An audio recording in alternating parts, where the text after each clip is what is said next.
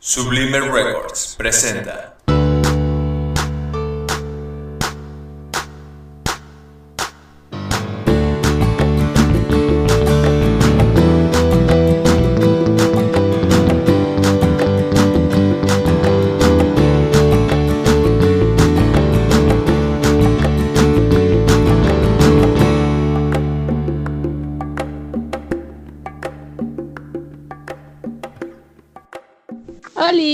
Bienvenidos a Burbuja Literaria. Yo soy Katia León y esta es la segunda mesa de diálogo Otras Cosas Literarias. En esta ocasión estaremos conversando un poco acerca de la mitología, que es un tema que en lo personal me fascina. Para esta mesa tengo que decirles que me acompañan dos invitados a quienes agradezco aceptaran acompañarme en esta ocasión y otros más que estaremos grabando. Sin más preámbulo, los presento.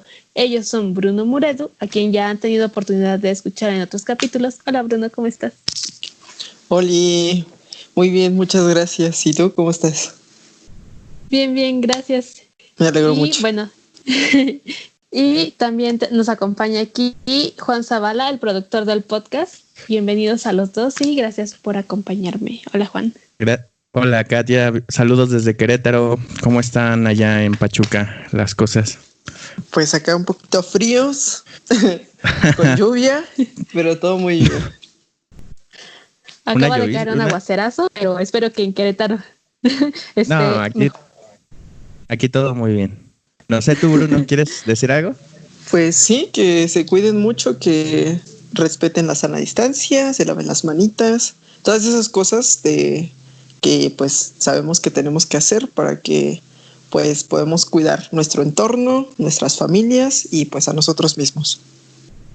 Muy bien. Eh, Sí, yo agrego importante. que ya está disponible el, el capítulo 11 de, de las adaptaciones para que vayan a, a escucharlo. Se llama El Ramo Azul y creo que nos quedó muy bien, así que vayan, compártanlo y díganos qué les parece. Sí, Muy bien. Sí, no dejen de escucharlo, está, está muy bueno. Y bueno, a mí, saben que a mí me gustan mucho todas las adaptaciones que hacemos. Son cuentos muy buenos. Y pues bueno, ¿qué les parece si vamos empezando esta conversación en torno a la mitología? muy bien. Muy bien. Ok.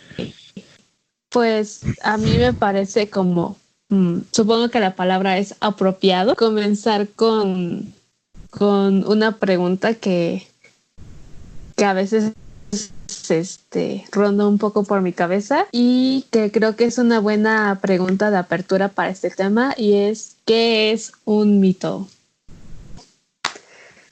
Entonces, este, bueno, es algo que yo me he preguntado porque pues generalmente pensamos eh, en las leyendas, como que las aso- asociamos un poquito con los mitos, pero ahí hay Sí. como, como grandes diferencias, ¿no? O bueno, yo pienso.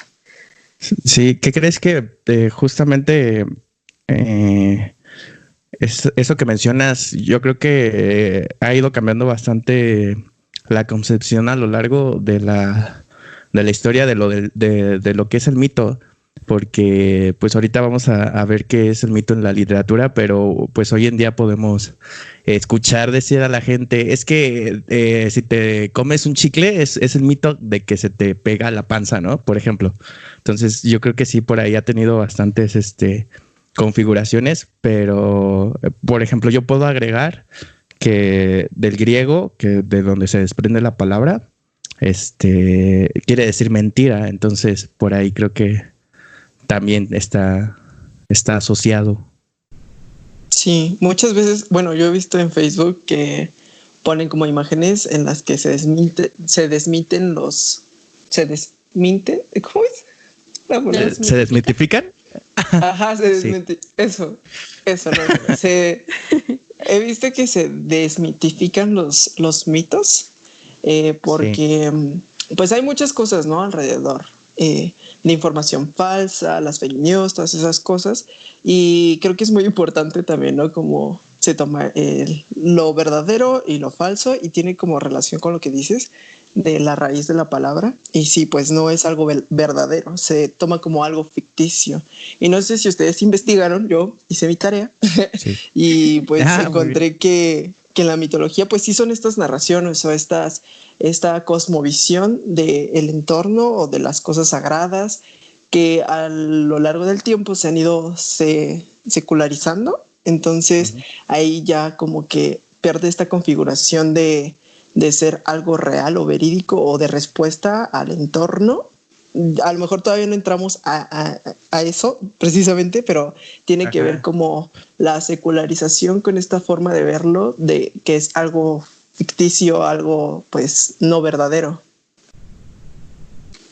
Sí, pues este, eh, de hecho yo también estuve investigando un poco, entonces este, igual me, me encontré con, con esto de que el mito es por definición una mentira o algo falso que debe ser analizado y explicado y creo que sí tiene mucho que ver mm, con esta, esto que mencionaban de que en, en, las redes sociales podemos encontrar como imágenes, videos o algunas publicaciones en las que desmitifican ciertos aspectos.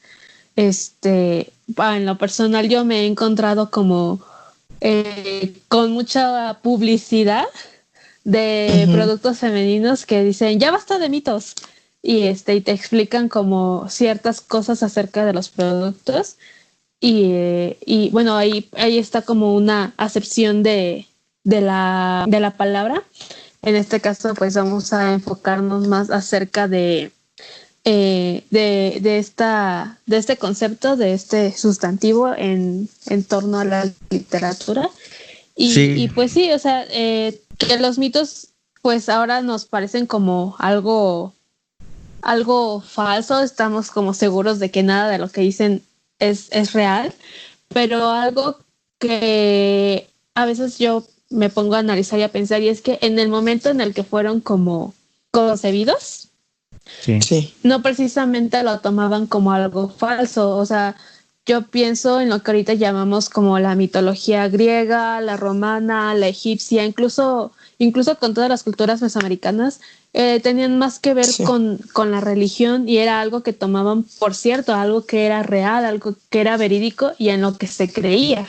Eh, justamente ahorita que mencionas eso, las eh, notas que tengo, justamente tengo que tratan de explicar el mundo, son están alienadas por lo general al horror vacui o miedo al vacío, que seguramente como lo hemos escuchado bastante en el barroco, pero aquí en, en, lo en lo que concierne al, mito, me parece que tratan de explicar como qué hay, qué hay antes del hombre, ¿no?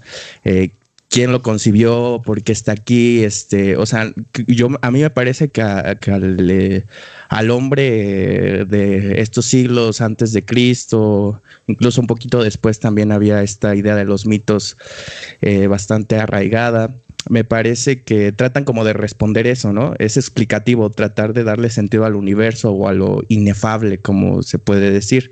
Y justamente como en ese sentido, a mí me parece que, puede aplicar bien la idea de Heidegger que dice, ¿por qué el ser y no la nada? ¿no? Entonces por ahí podemos empezar diciendo, eh, no, pues es que tal Dios eh, en tal momento quiso crear al hombre y lo creó eh, del barro, lo creó de un tronco, como lo vamos a ver en ciertas, este, en, ciertos discursos de, de, estos mitos. Sí, bueno, desde mi punto de vista, sí concuerdo con ustedes y pues sí tiene que ver muchísimo con la cultura, porque es esta visión de la comunidad, o sea, nace en torno a una visión común de un pueblo, digamos, un folclore que se instaura en ciertas eh, poblaciones para dar, como tú dices, explicación a varias dudas que ellos tenían y que pues la ciencia en ese momento no estaba tan avanzada. Digamos, es el primer, los primeros pasos, ¿no? De Exacto, lo que se podría ver de la ciencia. Por ahí menciona Platón que es este el inicio de la filosofía, si no me equivoco y si me equivoco, perdónenme. Pues supongo que sí, mira, no soy filósofo, pero los primeros eh, filósofos se preguntaban sobre los cuatro elementos, sobre los fenómenos naturales, todas estas cosas que no tenían explicación. Y pues la verdad, ahora que ya tenemos muchas, eh, muchos avances científicos, ya no tenemos tantas eh, preguntas, entonces los mitos han quedado como un poco obsoletos, ¿no? Solamente los de la muerte, los de el más allá, a lo mejor, no sé, porque son cosas que todavía no, no tenemos respuesta, ¿no? Son, son cosas que, como mencionan, tienen como una gran incógnita y que por lo tanto pueden ser como, como menciona Juan, aterradores y en ese sentido se generan muchos mitos en torno a eso. Y también quiero rescatar algo que tú estabas mencionando acerca de los mitos eh, que, que, forman parte de una cultura. Y, y creo que esto es algo muy importante, porque el mito revela lo que significa ser miembro, ser parte de una cultura en específica. No es lo mismo pensar en, en, la mitología, digamos, azteca, a pensar en la mitología egipcia, por ejemplo, o tal vez la, la hindú, que de la hindú la verdad yo no, no tengo como conocimiento, o por ejemplo de la nórdica, ¿no? Ahora que, que tenemos como un poquito eh, de conocimiento debido a, a, todas estas películas de sí, sino que, que ha llevado la atención. Sí. sí este, esta mitología nórdica se, se, está recuperando con series como The Witcher o justamente las películas de Marvel y una que otra serie que puedes encontrar en Netflix. Claro. Igual, sí, claro. eh, este, igual eh, cuando me dijeron que íbamos a hablar como de mitología, yo dije, bueno, ¿qué puedo decir, no? Sobre la mitología. Y creo que me basé más en mi relación con ella y creo que llegué a una eh, una respuesta, o bueno, más bien como a una conclusión de que pues los mitos siempre van a estar junto a nosotros, incluso aunque no queramos. Por ejemplo, eh, yo todavía tengo la cultura de poner el altar de muertos, ¿no? Y todo eso viene a partir de un mito, ¿no? Igual este, de, lo que estaba de lo que estaba investigando sobre los eh, mitos eh, occidentales, tenemos el calendario, ¿no? Que también se basa o tienen los, los días el nombre de ciertas deidades del panteón mitológico griego, ¿no? O romano. Entonces, siento que la mitología como configuración de la cultura es la base y también es como lo que nos moldea, incluso a estas alturas que no tenemos o no pensamos que está tan fuerte eh, en, en, la influencia de, de, la cotidianidad, digamos. Pues, pues sí, yo creo que, bueno, los mitos son fundacionales, ¿no? Aquí se encuentra como el origen de la civilización, uh -huh. el origen de las culturas, y, y, y es algo que, que precisamente por eso, porque se encuentran en los orígenes de todo, han llegado hasta hasta nuestros tiempos, ¿no? ¿Por qué seguimos sí. hablando de todas estas mitologías? Aparte de que tienen algo de fantástico, porque pues también es como algo importante de, de los mitos, todos tienen algo de fantástico, de como mágico. Eh, también creo que, que en, en, ese sentido, el hecho de que estuvieran ahí como algo fundacional ha, sido lo que permite que siga permeando hasta nuestros tiempos. No sé ustedes cómo, qué, qué, piensan un poco respecto a eso. Creo que, que Bruno lo ha, ha, traído como a colación de una muy buena manera con los calendarios y todo eso. Sí, yo creo que también, bueno, estoy de acuerdo con, con lo que com comenta Bruno. Eh, yo creo que sí, los, los mitos eh, por lo general suelen persistir. Eh, hay o se han creado nuevos mitos, ¿no? O sea, con estas características. Y por ahí, bueno, yo he tenido la oportunidad de leer un libro fenomenal llamado Nostalgia de lo Absoluto, donde remarca la muerte de estos viejos mitos y, pone en, tela de juicio a los nuevos, que serían, por ejemplo, el marxismo, el psicoanálisis eh, y estas este, concepciones que quizás ya no son como tan fantásticas como mencionas, este, Kat, pero aún así están porque la gente vuelve, vuelve justamente a, a, a creerlos o a, a llevarlos a, su vida práctica. Este, otro, creo que uno más, este, un poquito más contemporáneo es el mito del, del eterno retorno del que habla Mircea, donde concibe él o él plantea que el tiempo es como Dios, ¿no? Eh, entonces, este, nosotros no podemos tenerlo y estamos a merced de él. Por, a, por ahí también creo que que estaría esa, esa reconfiguración de los mitos, ¿no? Los mitos modernos, por así decirlo. Claro. es que seguimos eh, con dudas, ¿no? A lo mejor y al principio me, me fui como muy absolutista o no sé. eh, y a lo mejor dije que ya estaban contestadas las mayor, la mayoría de las preguntas que nos hacemos, ¿no? O se hacían los, los antiguos, eh, No, las es- antiguas civilizaciones. Ajá. Ajá. Eso, eso está muy bien. De hecho, o sea, para, el- por ejemplo, la cultura griega, tenemos por, por ahí, supongo que lo vamos a mencionar más adelante, lo que es eh, el mito de eh, Demeter, me parece, eh, cuando ella, ella llora porque se han robado a, a su ¿no? Y, a- ajá, y entonces llora, se supone que la dejan ver seis meses y los otros seis meses está triste eh, entonces yo creo que así ellos explicaban el fenómeno de, de las estaciones, ¿no? Porque aquí cuando ella llora, que es este, la Sí. diosa de, de los cultivos, me parece, este, hacía que los cultivos, este, pues no, no fueran, este, eh, fructíferos. Entonces eh, ellos así explicaban el invierno, ¿no? Cuando no, no cultivaban nada, se supone que era porque eh, esta diosa se encontraba eh, llorando la, la, este, la ausencia de su hija que se encontraba con, con Hades. Hades. Ajá. Digo, y ahora, justo como no tenemos esta, esta concepción ya, ya sabemos que la, la Tierra da eh, 366 65 días, eh, que equivale a un año y cada, cada estación corresponde a un lugar eh, en donde se encuentra la Tierra eh, en, en posición al sol, entonces ya, ya lo sabemos, pero por ejemplo, estas otras ideas un poco más políticas, más que tienen que ver con los, con lo humano, nos parece incluso un poco este inexplicable en ese sentido.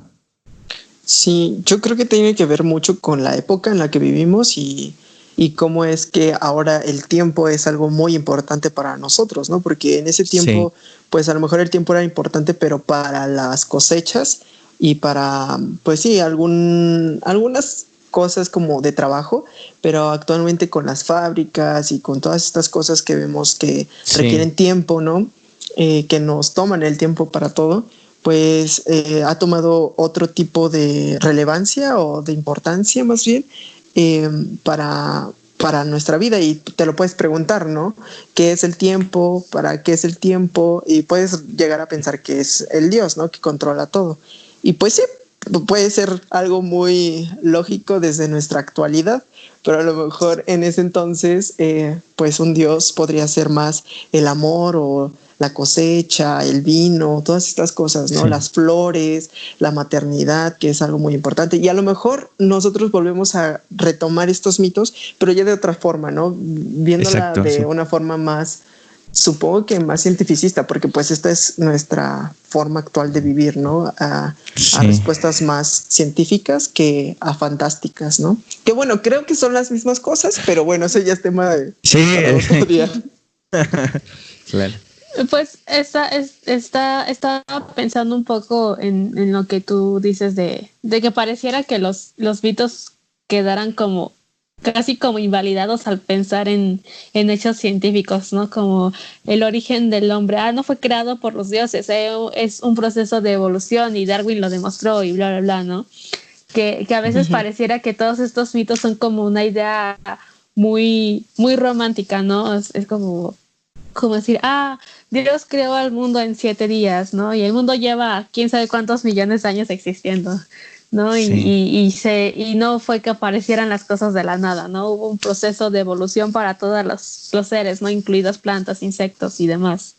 Sí, Entonces, a veces sí pareciera como quedar un poco invalidado esta idea de los mitos por, por lo científico, pero yo, yo creo que, que, que más que quedar invalidados, se han como transformado, ¿no? Han, han adquirido como, Sí. como otras caras.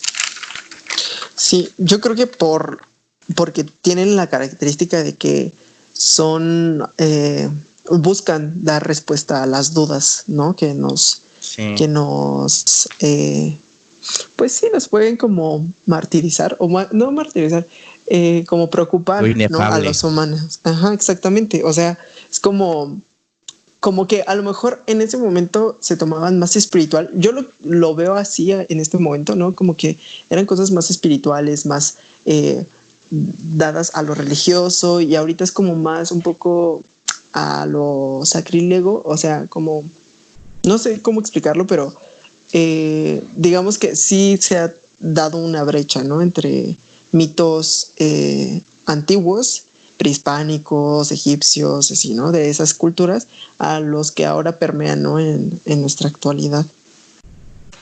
Para, los mitos para nosotros en este momento parecieran como historias bonitas, ¿no? Así como tienen una estructura narrativa, te, cuentan algo, se supone que, que, te están diciendo pues el origen de, del hombre o, del mundo o por qué el mundo funciona de cierta forma, este, como regresando un poquito a lo que contaba Juan de, del mito de, de Demeter, ¿no? Que, que se siente triste por, por la ausencia de, su hija y todo eso, ¿no?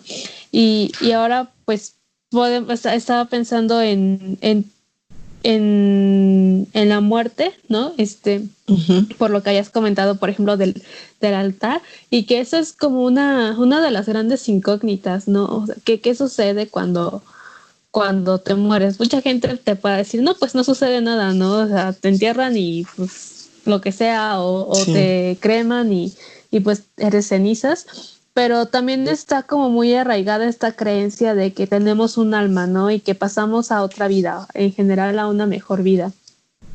Entonces, eh, creo que es otra concepción, O igual pienso también que derivado de todo esto están como estos videos de cosas paranormales, ¿no? De que, de que vieron, no sé, fantasmas o que escucharon este, ciertas cosas o, así. A nuestra llorona. Pero de eso que mencionas, Kat, eh, yo la otra vez me, involucré en una plática con mi padre respecto al tema de lo paranormal y creo que llegamos a la conclusión de que son cosas que no podemos explicar, o sea, o sea que son físicas, o sea, es físicamente eh, eh, diferente, ¿no? por ahí, ahí teníamos un dato muy curioso respecto a Albert Einstein que él para, para resolver respecto a un, a un este a una ley que ahorita no, no la tengo muy presente, él requería, o al menos él, se decía a sí mismo que con las matemáticas que él tenía no podía no podía explicarla, necesitaba hacer nuevas matemáticas. Y quizás eso justamente sea lo que nos, eh, lo que pasa, que quizás esos fenómenos eh, que tenemos, eh, ya sean fantasmas, ya sea, no sé, este, viajes en el tiempo, son cosas que ahorita con la tecnología que tenemos o quizás con la mentalidad que, este, portamos, no podemos explicarlas y justamente eso se vuelve un, eh, una clase, un cierto eh, referente al mito. Sí, o sea, imagínate que, no sé, en 500, mil años, no sé, o tal vez dos mil años, no sabemos, o más, este, se pueda viajar en el tiempo, o se tengan otras matemáticas y que digan, ay, qué tontos, no sabía que, eso sería después de morir, o, ay, tan fácil que es viajar en el tiempo. Pues sí, es, es, es como importante, creo que está muy relacionado el no saber, el desconocimiento con, con el origen de, de los mitos. Yo creo que no, no podría existir una cosa sin otra. Sí, es que te da paz. O sea, a mí todas estas cosas son como súper chidas porque de verdad me da muchísima paz pensar que hay un Valhalla, hay un Mictlán o hay un, bueno, a lo mejor Mictlán no, pero eh, que hay un paraíso u otra vida a la que llegamos después de la muerte, ¿no? Porque digo, así me hace disfrutar más la vida y digo, mira, pues tengo otras después de esta, ¿no? Y no sé, siento que estas cosas, eh, estas respuestas, estos mitos, eh, surgieron para eso, ¿no? Como para dar tranquilidad a todos, porque así somos los humanos, somos curiosos, queremos saber todo, porque pues así somos. Y eh, no sé, como, como que siento que los mitos funcionan para eso, para eh, dar paz, para dar tranquilidad a estas preguntas tan ontológicas, tan... O sea, te ponen muy... Te, te, ay, se me viene la palabra en inglés, yo ya bien bilingüe.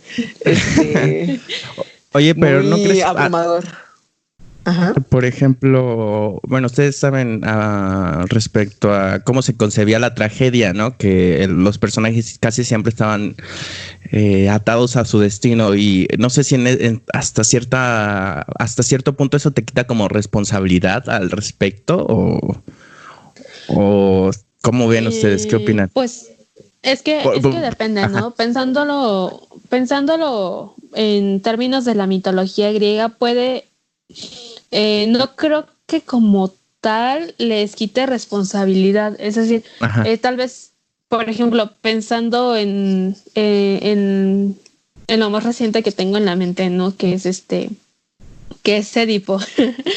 este, Ahí había como una maldición de por medio, ¿no? Había una maldición que, que le que decía que, que iba a matar a su padre y se iba a casar con su madre. Y precisamente creo que eso es muy irónico. En, el intento de evitar esos sucesos, eh, al querer evitarlos, es que se cometen. Y, es para mí eso es la verdad muy irónico. Pero no, no creo que les quite responsabilidad, o bueno, desde la percepción que tengo, porque al final eh, una tragedia era una tragedia porque eh, los personajes estaban yendo en contra del designio de los dioses, eran soberbios y son castigados. Al final son castigados y no se les quita responsabilidad porque al final pagan por sus actos. Y el hecho de que los dioses hayan decidido tal o cual cosa no quiere decir que a los personajes se les quite responsabilidad. Y por otro lado, pensándolo un poco en términos, digamos, ah, voy a hablar un poco de, la religión actual, una de las religiones más esparcidas por el mundo, que es el catolicismo.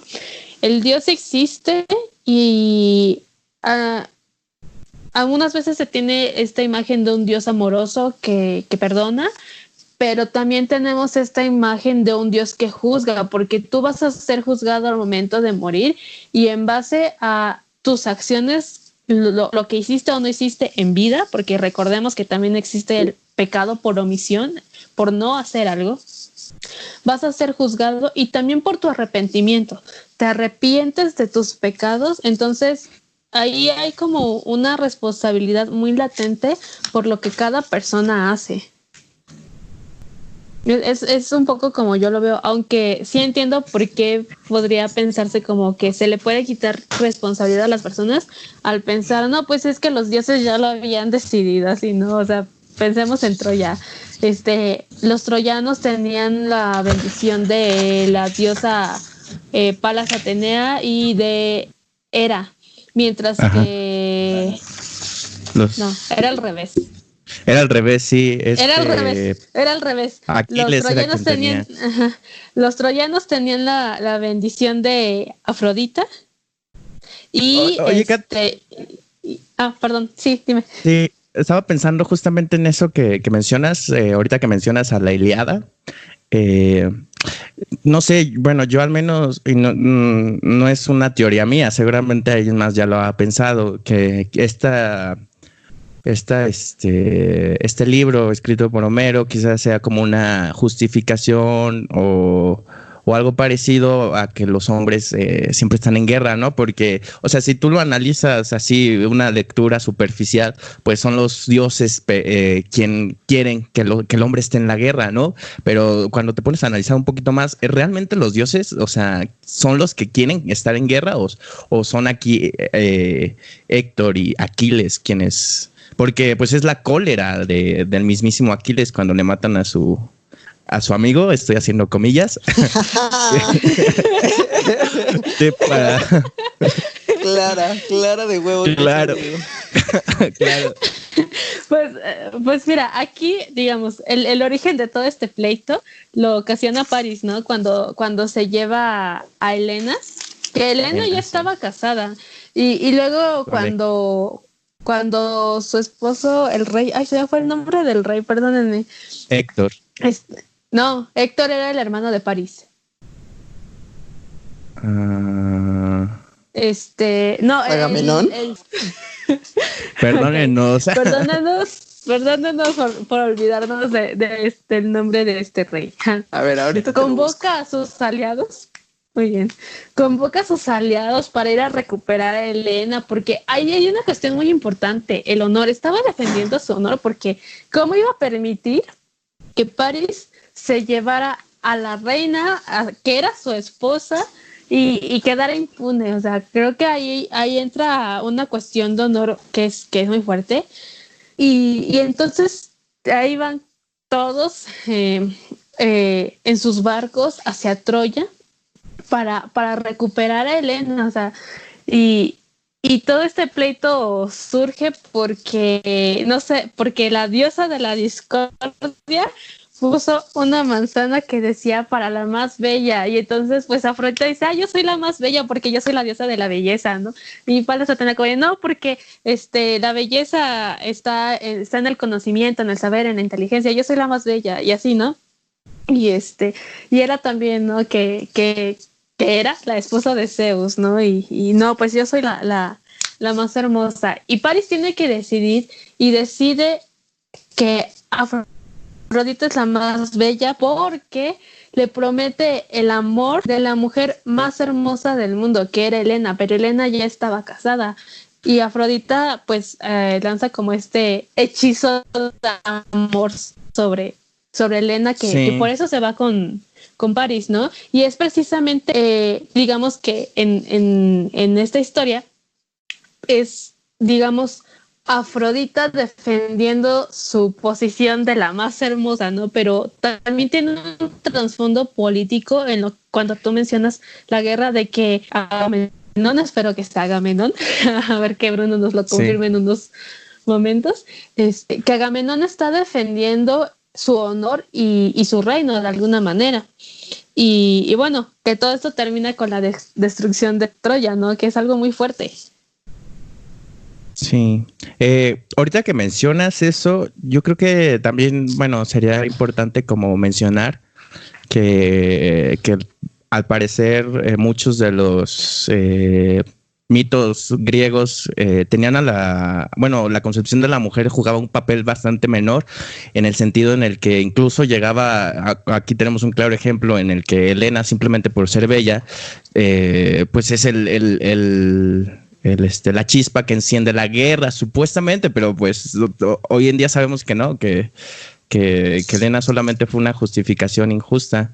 Y, también vamos a tener, eh, se va a repetir en otro mito, en el que es el, mito de, de este Prometeo al robar, al robar el, fuego de los dioses y, ajá, este, y Zeus a castigar al, al hombre pues manda a la mujer, ¿no? Y no es cualquier mujer, va a ser la de Pandora y va a traer este con con eso va a traer este, todas sus pestes. Entonces aquí vamos a, de hecho aquí tengo un eh, losito, ¿no? Eh, cuando manda a, Pandora dice que es un mal muy bello, ¿no? Entonces eh, por ahí también hay como una lectura bastante misógina, si lo vemos de esa manera. Sí, pues eh, Creo que Bruno ya volvió. Sí, estoy escuchando, perdón. Este, este ¿Cómo se llamaba? Creo. No sé, pero aquí está Priamo, que es eh, el papá de París. Eh, Agamenón, que es eh, un comandante en jefe. Según yo es Héctor. Héctor es el hermano de París, ¿no? Y de hecho él tenía unos Héctor es el hermano de Paris. De hecho, estaba casado con otra vez. Perdónenme, soy malísima con los nombres. Con, con otra. Con, con, una mujer y de hecho tenía un hijo. Héctor estaba casado y tenía un hijo.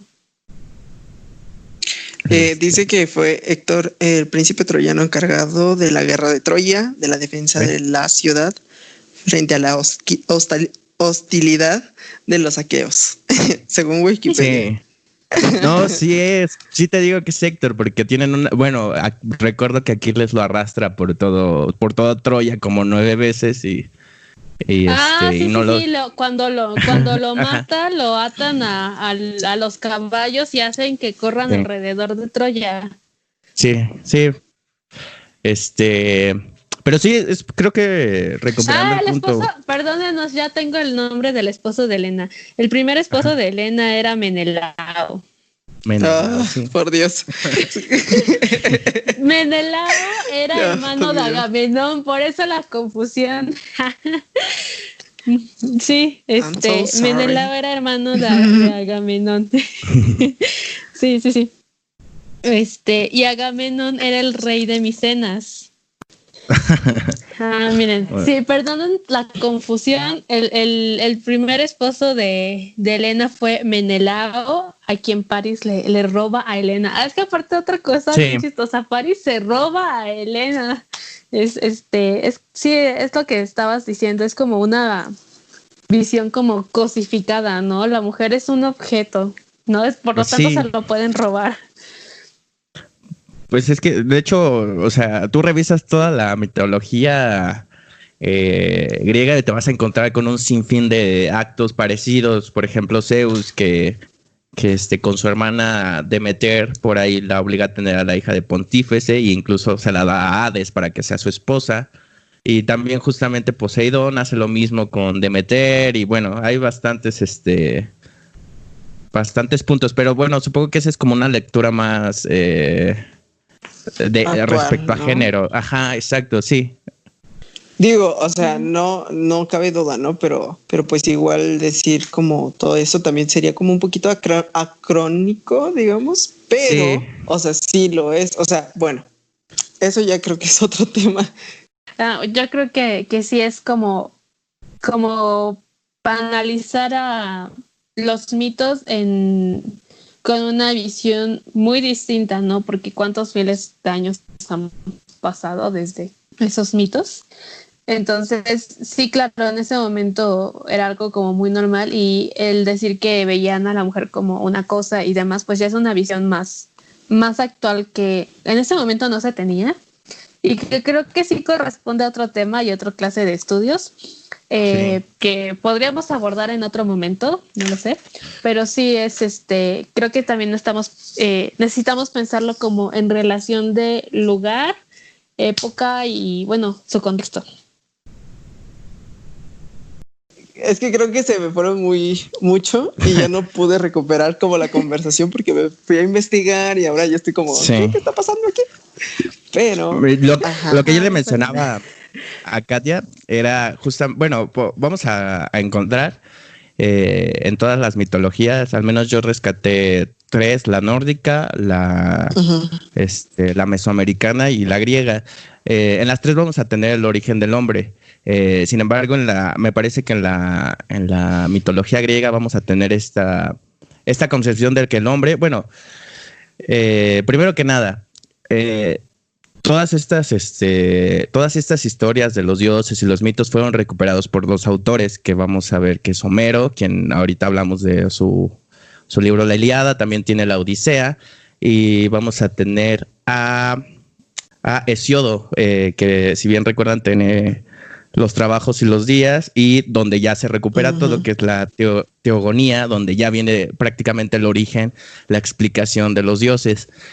Y bueno, recuperando a Hesiodo, me parece que él da una, una creación respecto al hombre, que sería que Zeus crea razas sucesivas de hombre. Eh, está la de oro, la de plata, la de bronce y la de hierro. Y la de hierro es la última que la que, impera, ¿no? Que es la única que sobrevive. Platón vuelve a recuperar en, en, en este, la República. Pero, por ejemplo, eh, hasta de momento ahí no hay, este, no hay creación de la mujer. Hasta después, cuando ya le comentaba a Katia que Prometeo roba el fuego y Zeus les da el castigo de, darles una mujer, que es Pandora, ¿no? La primera mujer. Y por ahí creo que están los ejemplos de las mesoamericanas que son completamente diferentes, ¿no? Tienen, y también la nórdica, que la creación puede ser igual, pero no hay esta como estas dos, dos vertientes del hombre y la mujer? Pues eh, respecto a eso no, no, sé muy bien, pero por ejemplo, recuerdo, si no recuerdo mal, también en, creo que la mexica es la que tiene esta visión de los cinco soles o los cinco hombres también, pero no es como con metales, sino como con el maíz, con la tierra, todas estas cosas como más actuales. Y siento que tiene que ver como más con las cosas eh, que, que pues están en el entorno de esta cultura que crea o que fundamenta su existencia a partir de los mitos, ¿no? Por ejemplo, los nórdicos usan más eh, el ambiente de los barcos, eh, la Fíjate que morfología, ajá. Eh, esta, esta, mitología empieza con un conflicto, ¿no? Un, conflicto entre dioses, empieza en guerra, ¿no? No como la, la, mitología griega. Este, y, pero algo interesante es que justamente las dos parten de un padricidio que por ahí eh, tendría yo o tengo apuntado que entonces para, imponer un nuevo poder eh, es necesario como derribar el otro. Eh, no, no, sé si recuerdan por ahí que justamente Cronos mató a, bueno, le cortó los testículos a Urano y a Cronos lo, lo no sé, no recuerdo si lo mataron o lo encerraron, pero Zeus eh, eh, por ahí le hizo algo a Cronos, su padre, y entonces por ahí vamos a tener también esta fuerte relación entre los padres.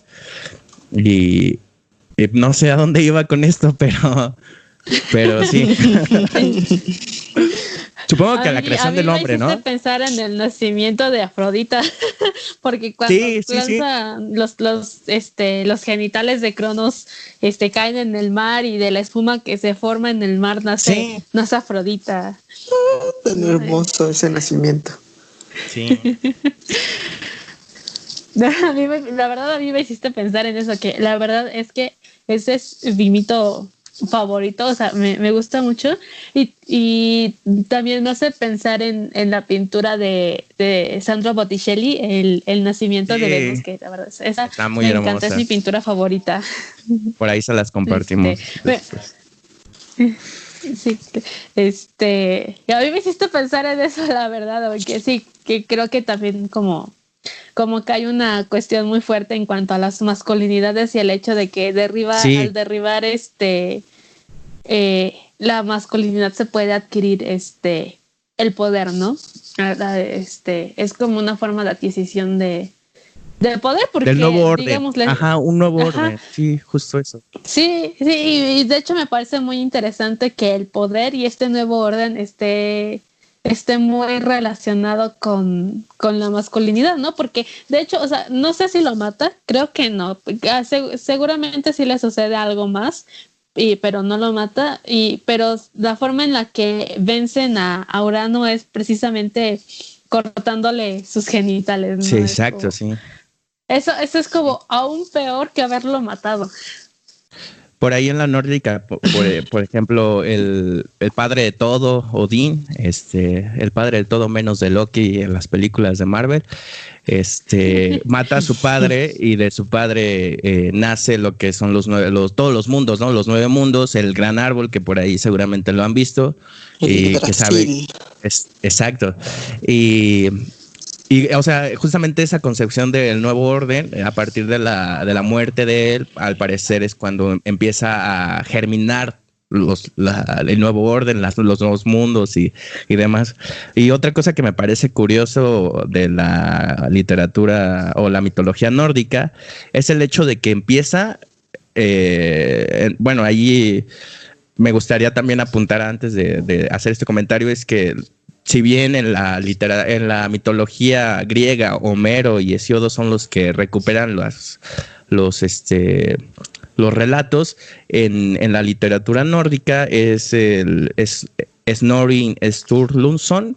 Disculpen mi, mi eh, no sé qué es qué, qué, este, qué, será como no sé. bueno este es quien es quien recopila todos estos, eh, todos estos mitos y los publica en una edad prosaica, que es el libro, y ustedes eh, los escuchas si quieren leer algo respecto a, a, mitología nórdica, pueden ir a consultar este autor y este libro. Y en la primera, la primera edad se va, se va a dejar claro dos cosas. Eh, donde inicia y va a tener un final, que, o sea, desde el principio dejan claro eso, que va a haber un eh, Ragnarok, eh, la creación de un nuevo, de un nuevo orden nuevamente, un nuevo ser, y bueno, ya saben todo lo que pasó por ahí. Es interesante cuando también. Dijiste, cuando dijiste Ragnarok, yo pensé en la película de Thor. Sí, sí, pues, sí, ¿no? Que es, la, que es la destrucción de Asgard. Este. Sí, exacto. Es Pero el fin del mundo y la creación del nuevo mundo. Exacto. Algo así, ¿no? La verdad, mire, yo voy a confesar, he de confesar que el único acercamiento que tengo con, la mitología nórdica es a través de las películas que, ya saben, que me fascinan, me, encantan, me vuelven loca. Entonces, eh, creo que falta que yo haga mi tarea en ese sentido y, revise la, mitología nórdica este, fuera de las películas. Pues mira, Thor nunca se vio tan guapo. Hasta que Marvel metió mando ahí. Sí, bueno, yo creo que este son películas que se toman muchas licencias, pero creo que la esencia sigue ahí y pues seguramente los que escuchan y han leído estas edas, pues van de, visualizar las diferencias, pero yo estoy seguro que se mantiene como la esencia eh, fuera de todo lo, comercial y, y, lo demás, ¿no? Eh, o sea, sí, Thor está muy Yo no estoy muy de acuerdo con eso. Pero eh, bueno. Bueno. Pues, pues eh, ah, yo no puedo hablar en ese sentido. Este, yo no sé qué tanto se conserva, qué tanto ha cambiado, pero tenemos que, que recordar que al final de cuenta son adaptaciones. Están tomando elementos, sí, de la de la mitología nórdica, pero no quiere decir que la mitología nórdica sea tal cual así. Al final es una adaptación que se tomó para los cómics y para las películas. Entonces, eh, si queremos conocer realmente o acercarnos más a, esta mitología en sí, tendríamos que hacerlo revisando, revisando, por ejemplo, el, el libro que nos comenta Juan, a este autor más que con las películas, porque sí, al final de cuentas hubo cambios porque es una adaptación y tienen que acomodarlo de acuerdo a la historia que están contando, a lo que están representando y al final a, la época en la que en la que se está llevando a cabo. Eh, incluso, bueno, eh, recuperando eso, yo creo que también hay bastantes variantes de la literatura griega de ciertos orígenes y por ahí creo que tiene que ver sobre todo con la parte oral, ¿no? Nunca vamos a tener eh, una primera mitología escrita, eh, que es interesante que también el Popol Vuh, por ahí que lo hemos estado mencionando poco, pero que todavía está ahí, también fue una, una transcripción de un fraile cuando eh, vinieron aquí los españoles, no aquí a México, sino me parece que a Paraguay o por esas partes. Eh, el fraile Francisco Jiménez, que lo, que lo tradujo al español y bueno, ya por el simple hecho de traducirlo, quizás tiende a, como conflictar un poco este, la interpretación, pero aún así yo como que opino que se mantiene un poquito la, la esencia. Claro, es que, a ver, uh, algo muy importante, ¿no? En algún momento mencionábamos el origen de, la palabra mito que, viene del griego, ¿no? Sí. Y para los, desde los griegos era muy importante porque el mito tenía que ver con, con el habla. Si bien estamos hablando de una historia con forma narrativa, este, y todo eso, es muy importante recordar que, que, no era algo que se transmitiera de forma escrita, porque realmente durante mucho tiempo la población era analfabeta. Entonces todos estos relatos, todos estos mitos eran transmitidos de, forma oral. Eh, este, entonces, eh, claro que iba a pues, sufrir cambios en esta transmisión hasta, el momento en el que en el que alguien se sienta y, lo escribe, ¿no? Que ahí ya, ya cambia pues la situación porque pues al, tenerlo ya eh, sobre el papel, pues ya no se presta tan fácilmente a cambios. Claro que existen, como lo mencionas, con, con el hecho de las traducciones y demás, pero sí se mantiene un poco más fiel y por supuesto que conserva su esencia. Y justamente lo que mencionas, que se transmite de forma oral, pues sabemos que el, libro de la Iliada era un poema, es un poema. Eh, con este sentido, pues los poemas suelen ser más fáciles de aprender por la rima y por, y por la métrica y un poquito así.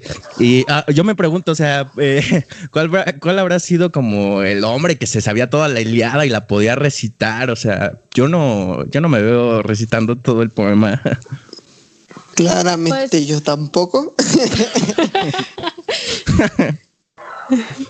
este, yo, bueno, recuerdo que en una clase nos mencionaron que nunca se recitaba completo porque precisamente es muy largo, pero sí se llegaban a recitar como ciertos fragmentos y, y por eso mismo, ay, se me fue la palabra, los, o sea, por ejemplo, esto que tenían de que para, para mencionar a, para ubicar, por ejemplo, a los personajes, ¿no? Que decían, el de los pies ligeros, ¿no?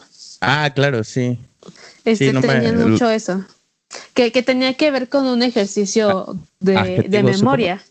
Sí. No, no, no, es, era como un, este, es que tiene un nombre eso, este, Sí. que siempre le dicen así, ¿no? Y así ubican a- al personaje. Si me acuerdo de la palabra, les digo cuál es. Este, pero ah, así tenían como formas específicas de referirse a, ciertos personajes. Este. Bueno, recuperando nuevamente lo de eh, lo de la traducción y, y que se, trans- eh, se transmitía de forma oral. Algo interesante del Popol Vuh, creo que también para abordar, es que eh, no se llama como tal Popol Vuh, ¿no? No tiene de hecho un, un nombre como tal, de hecho tampoco tiene un autor. Eh, pero lo interesante de esto es que la gente, o al menos donde se publicó, que se publicó me parece que en, Francia, fue la primera publicación, eh, el título se llamaba así, ¿no? Popol Vuh, pero esa palabra viene supuestamente de un libro dentro del mismo libro, ¿no? Menciona un, libro anterior a ese llamado Popol donde, donde se eh, narraban otras historias, pero no sé qué pasó, que el título lo pusieron así y ahora es concebido bajo ese nombre, ¿no? Entonces ahí es bastante curioso porque se va reconfigurando justamente el mismo libro, eh, va adquiriendo, como seguramente todos los mitos lo hacen, nuevas cosas, van, van enriqueciéndose. Sí. Mira, yo no sabía qué, qué interesante. Yo, yo ah, en la prepa leí una, una versión que tengo por ahí del Popol Vuh. Este, de hecho, me, me gustó mucho. Sí, este, la verdad yo no, no sabía eso que acabas de, de mencionar. Mira, todos los días aprende algo. este, pero, pero sí, este, yo creo que todo se va como reconfigurando a- con el paso del tiempo aunque sigue manteniendo ciertos aspectos.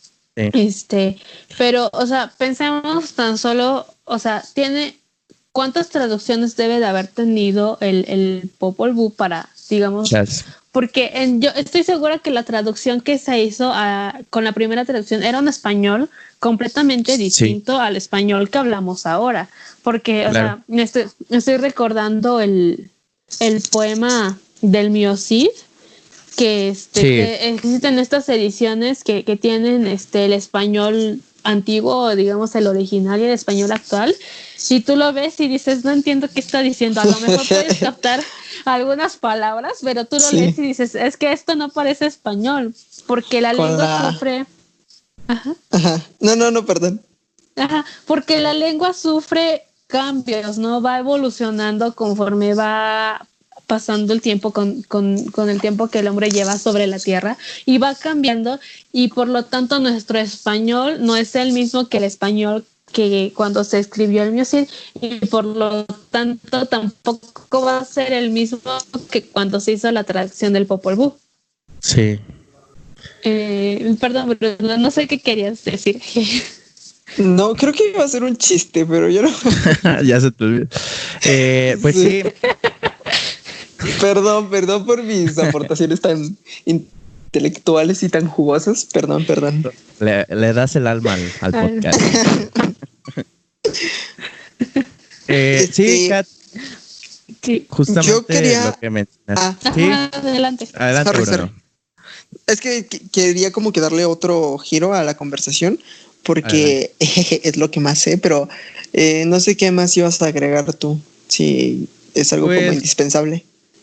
Nada más como eh, acotación, eh, el libro que empecé a leer sobre el Popol Vuh, la traducción es a- de Adrián Recinos para que la busquen. Aquí justamente en el prólogo viene la explicación de esto que menciona Kat, de todas las traducciones. eh, eh, la mayoría se hacía del, o sea, se hacían de la traducción que se hizo al francés, es decir, eh, lo que hizo el fraile fue hacerlo en español, después lo tradujeron al francés y después los, las editoriales o quien le correspondiera hacer las, eh, las traducciones hizo la traducción, pero del francés, no tanto del español. Entonces por ahí oh sucede eso. Aquí lo explica muy bien. Eh, si tienen oportunidad, cómprenlo. Eh, está bastante interesante. La, tiene notas al pie de página y demás cositas. Muy, muy linda esta edición.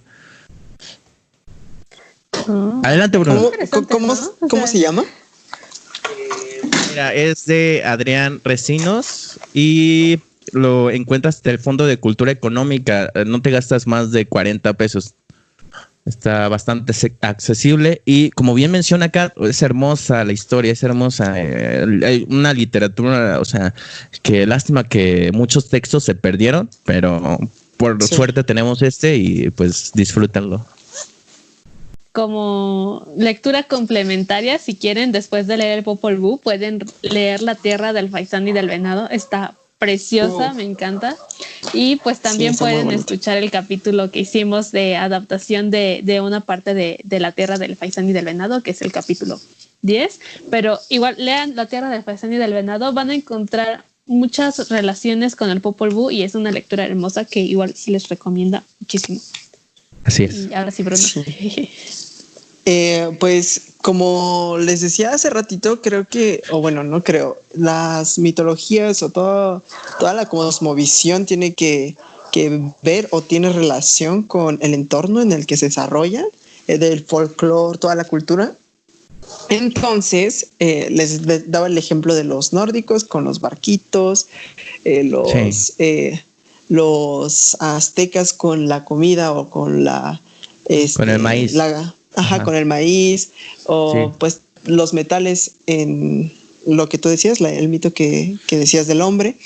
Y creo que esto es muy importante para dar eh, como paso a qué podemos hacer nosotros cuando escribimos eh, un libro que tenga que ver como la fantasía totalmente de base.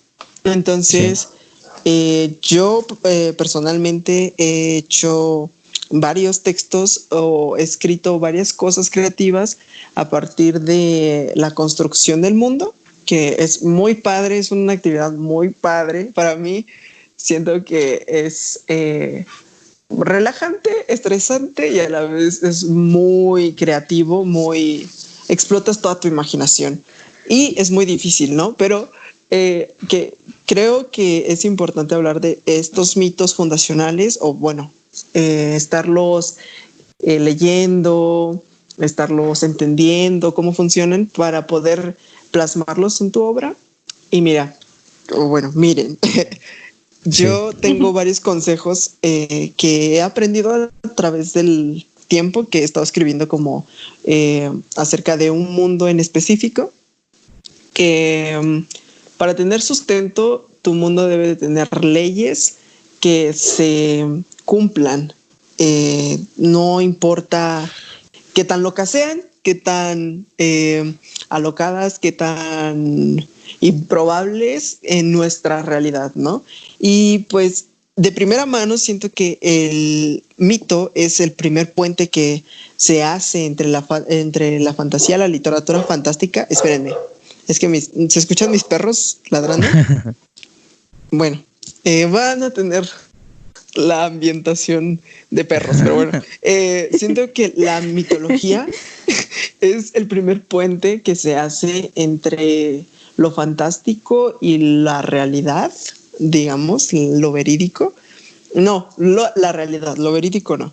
Entonces, eh, a través de esta, este primer enlace que se hace con lo fantástico y con lo, eh, lo real, digamos, eh, se hace un puente, una conexión para que tú puedas decir, ah, exacto, o sea, esto es ficción, pero, uh, a ver, dejen reacomodo mis ideas, porque a partir de los perros me perdí un poquito. No bueno, te preocupes, este, sí.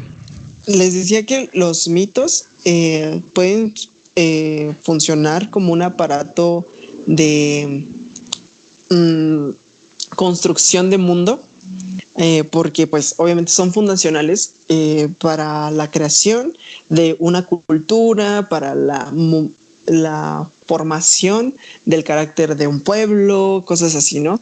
Como hablábamos también de, por ejemplo, la Iliada, la Odisea, todas estas cosas, todas estas eh, grandes obras literarias pueden tener un trasfondo, por ejemplo, de los dioses peleando, luchando o así, y puede explicar, por ejemplo, la forma o lo que estaba sucediendo en tu libro o en tu historia en ese momento. No sé si me estoy explicando bien, pero, eh, por ejemplo, ¿no?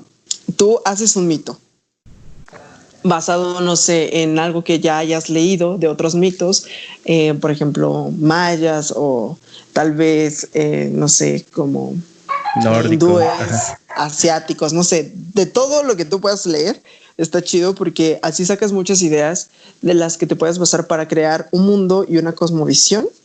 Eh, para crear como un espacio en el que todo va a funcionar. Este, yo creo que eso que menciona Bruno es muy importante porque, bueno, o sea, por lo menos eh, en, lo, que yo he tenido de experiencia leyendo eh, literatura fantástica, eh, todo lo que tiene que ver con fantasía así, ayuda mucho el hecho de tener como una, una mitología consolidada dentro del mundo que estás creando y o una religión también si lo quieren llamar así porque ayuda, como dice Bruno, a explicar por qué ciertos personajes actúan de cierta forma, eh, el carácter de, como dice Bruno, de un pueblo así funciona, y ayuda a crear verosimilitud en lo que estás contando.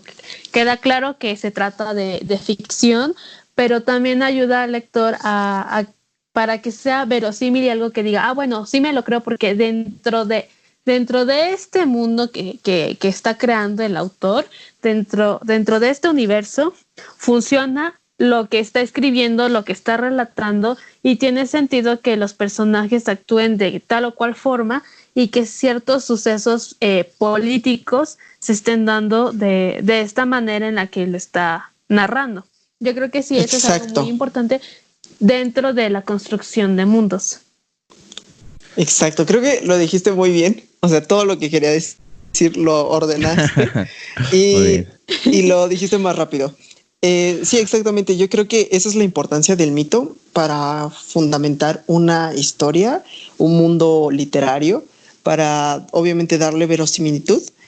Y tú lo conoces bien porque pues son tus mitos, son tu, lo que tú estás explicando de tu mundo a partir de lo fantástico, a partir de, si quieres, los dioses, los héroes, eh, no sé, y puedes explicar tanto los hechos políticos, los sucesos eh, históricos, como la morfología del paisaje, de los escenarios en los que se van a desenvolver, los nombres incluso, ¿no? De ciertos, eh, no sé, reinos, estados, lo que vayas a usar eh, y creo que es la importancia también de saber eh, que el mito es el primer paso para la, la, creación literaria, porque siento que, o sea, tú conoces muchas cosas de tu mundo, de lo que lees, de lo que has estado em, consumiendo, y a partir de eso ya creas otro mundo, ¿no? A lo mejor y el realismo se podría tomar como de que no, eh, no toma ninguna mitología o no se fundamenta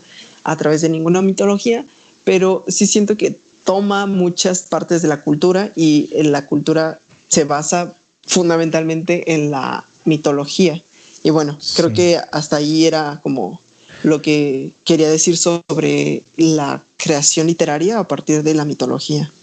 Yo creo que estás eh, en lo cierto, Bruno. Eh, por ahí tengo unos apuntes respecto a cuál es la presencia de la mitología en la actualidad. Y yo, bueno, a mi parecer, creo que sí es muy importante eh, tener tablas. Yo creo que ya lo hemos mencionado aquí. La literatura se nutre de otras, de otras lecturas. Y, este, y creo que un claro ejemplo de lo que mencionas es El Señor de los Anillos, que bien sabemos, o al, menos se, especula que muchos de sus elementos están eh, construidos a partir de la mitología nórdica. También tenemos, por ejemplo, eh, las historietas de DC o los cómics, eh, digamos que la esencia tenemos a, Flash, que está eh, inspirado en Hermes, el corredor. Eh, tenemos a la Mujer Maravilla, que está inspirado en Atenas, la diosa de la guerra. Y así sucesivamente, ¿no? Vamos a tener diferentes, justamente porque se presta a esto y es como tú bien mencionas. y no solo eso, tenemos, por ejemplo, un poquito más de la configuración. Tenemos Frankenstein y el, y el, y el moderno Prometeo, incluso incluso si no te dedicas a la, a la, a la literatura y estás en otra disciplina, siempre puedes aprender de esto. tenemos, por ejemplo, el, caso de Nike, que es una, que es el, el logo de, de, esa marca de tenis, es justamente referente a Hermes, incluso el programa Apolo, que es un es un este es el nombre utilizado para el proyecto del proyecto para llegar a la luna y así vamos a tener un buen de referentes en los mitos entonces creo que sí es muy eh, muy quizás conveniente que, que, leamos un poquito de esto, porque pues aparte que es bastante interesante, nos va a ayudar a inspirarnos en demás eh, disciplinas. Sí, y creo que lo, este poder o esta característica que tiene el mito es a raíz de que es fundacional, ¿no? Es eh, instauración de un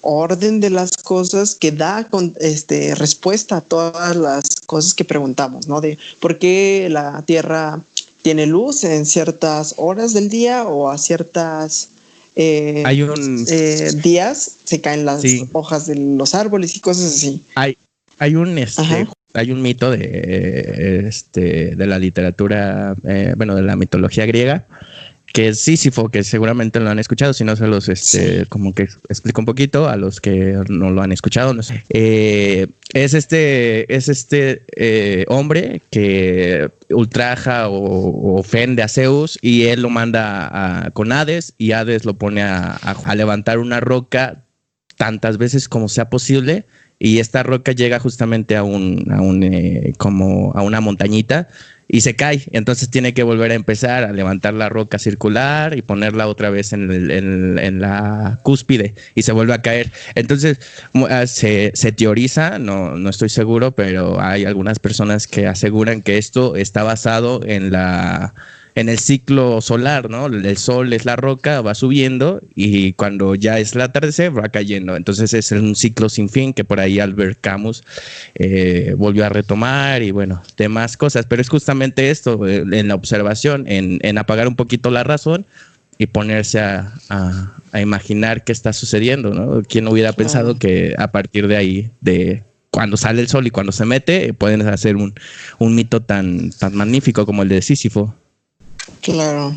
Sí, sí, sí, totalmente. Y los mitos, por ejemplo, en la literatura fantástica, eh, son como lo más importante eh, porque son como los ordenadores de las respuestas, ¿no? De, de, los mundos fantásticos. Y es que está bien padre porque los mundos fantásticos son como este mundo también que es tan fantástico, eh, pero con leyes que rompen toda nuestra concepción de la normalidad. Entonces, por ejemplo, pues como tú decías, tenemos a Tolkien, a, este, a Martin, ¿no? A, o a Sanderson, que tienen como todos estos, eh, estas visiones diferentes que sí se instauran a través de una religión o de una, eh, pues sí, como un orden espiritual, pero que sí trascienden hacia el mundo físico y es como se ordena, ¿no? La, la vida de estos personajes y el actuar también, ¿no? De, de el mundo en, en, relación a los eventos que se, se van desglosando a través de toda la narrativa entonces, sí, por eso yo creo que es bien importante saber de mitos, porque de ahí, a partir de ahí puedes encontrar eh, inspiración, esta musa que te puede poner a trabajar y de ahí tú trabajas y ya sacas algo. Y un consejo que les puedo dar de todo esto, de la creación de mundo, es que no se claven tanto en los mitos. O sea, el mito sí puede ser como muy padre y quieres darle explicación a todo, pero es imposible, o sea, es muy improbable que tú puedas darle explicación a todo tu mundo, ¿no? Sí, como lo dijimos anteriormente, como lo dijo bien Katia, ayudan mucho a dar credibilidad a tu obra, pero si te enfrascas totalmente en explicar todo lo de tu mundo, pues obviamente no va, no te va a quedar tiempo, ¿no? Para escribir tus historias o la historia general, porque, o sea, si escribir eh, la realidad es imposible, imagínate una realidad que es totalmente ficticia, ¿no? Donde tienes que fundamentar todo, pues no. Entonces, no se claven en escribir todo sobre los mitos, solamente lo importante y lo que te ayude como a dar este sustento eh, de credibilidad. Sí, entonces, este, nos, nos despedimos. Este es un tema muy, muy amplio y yo creo que este podríamos dedicar como varios este programas, varios capítulos a hablar de alguna mitología en específico, como puede ser la nórdica, como puede ser la, la, mitología azteca o la mitología maya, este la egipcia, yo creo que sería como interesante y así enfrascarnos como en algo en específico, este que porque pues ahorita hablamos como de manera muy general, pero creo que sería como algo muy interesante abordar alguna mitología en específico. Pues muchas gracias por sus recomendaciones, muchas gracias por acompañarme, espero que podamos reunirnos pronto para, para seguir grabando más mesas de diálogo. Este, me gusta mucho tenerlos por aquí, es una conversación bastante amena y que disfruto mucho, que espero que ustedes también y que las burbujitas también disfruten. Entonces, eh, pues ya este, antes de pasar a despedirnos, no sé si, si quieran agregar algo más. Lávense las manos. Sí, usen mascarillas, bueno, máscara y, y cúbranse los ojos también. Muy bien, pues muchas gracias y cuídense mucho. Eh, si salen de más, eh, recuerden este, lavarse las manos, usar gel antibacterial, este, usar su cubrebocas, si pueden protegerse eh, los ojos, la cara este, con, con, algo más, estaría excelente. Y pues nada, cuídense mucho, que, que estén muy bien y nos escuchamos a la próxima, burbujitas. Gracias por acompañarnos.